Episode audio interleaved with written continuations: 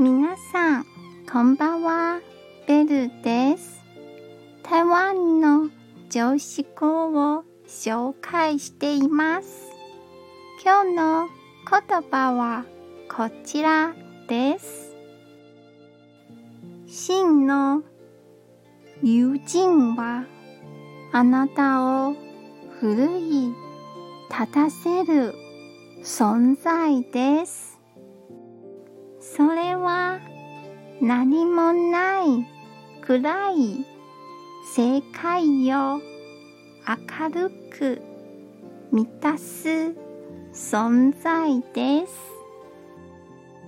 今日も一日お疲れ様でした。ゆっくりお休みくださいね。じゃあ、またね